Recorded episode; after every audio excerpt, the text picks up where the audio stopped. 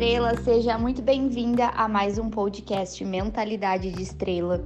E hoje a gente vai falar sobre como consumir o conteúdo da internet de uma forma menos nociva.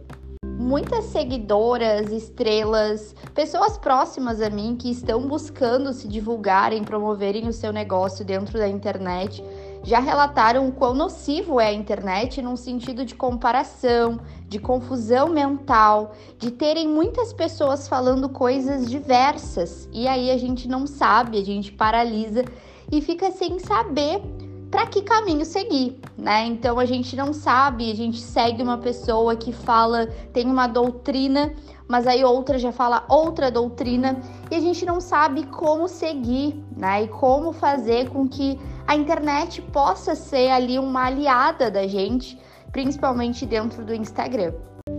E eu tava parando para pensar que é complexo não só para quem consome, mas também para quem cria esses conteúdos.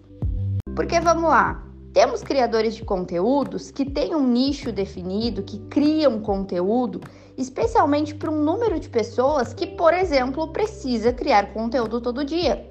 Vamos supor que tu sejas uma infoprodutora e tu queiras ter um faturamento de, por exemplo, aproximadamente um milhão. Essa pessoa precisa estar presente na internet diariamente, seja delegando para que outras pessoas possam fazer esse trabalho, seja fazendo por si só. Mas esse nicho precisa estar presente. Só que aí o que, que acontece? A internet é muito grande. E aí, quem é que consome esse conteúdo? Aquela pessoa que não precisa estar todos os dias na internet. Aquela pessoa que, por exemplo, já tem uma audiência grandona em outros canais, como por exemplo o YouTube, ou que tenha um networking fora da internet, o offline seja incrível, e aí o Instagram vai ser feito único exclusivamente para posicionamento mesmo.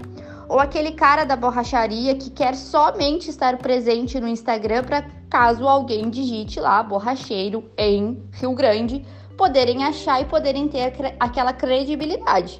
Então a gente precisa entender que a internet ela é muito grande e que produtores de conteúdo estão criando conteúdo para o seu cliente ideal, para a sua persona.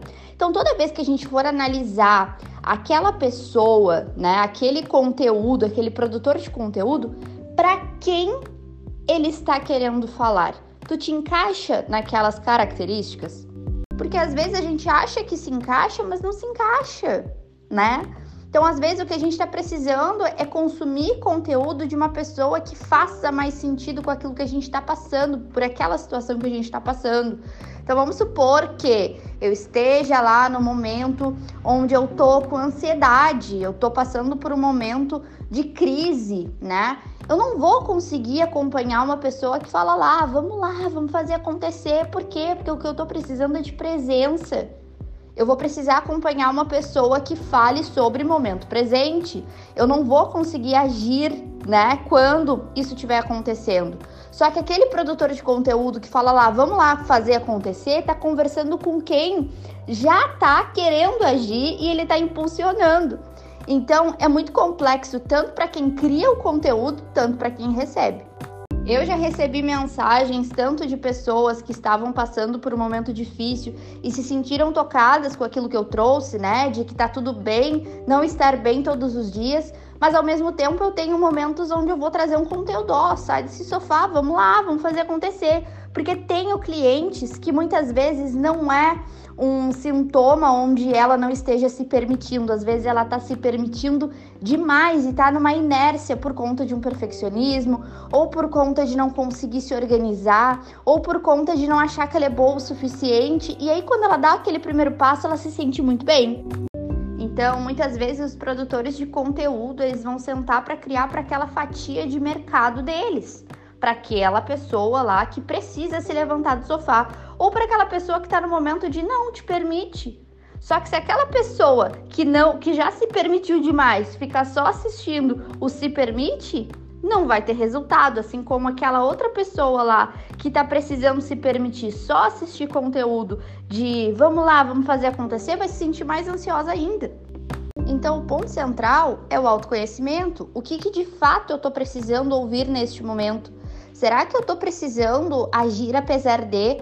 Será que eu tô precisando ficar mais na minha? Eu tô me cobrando muito? Será que eu realmente preciso criar conteúdo todo dia? Mas por que, que eu preciso criar conteúdo todo dia? Ou eu não preciso criar conteúdo todo dia? Primeiro a gente entende essas respostas para depois saber de quem consumir o conteúdo e não ao contrário.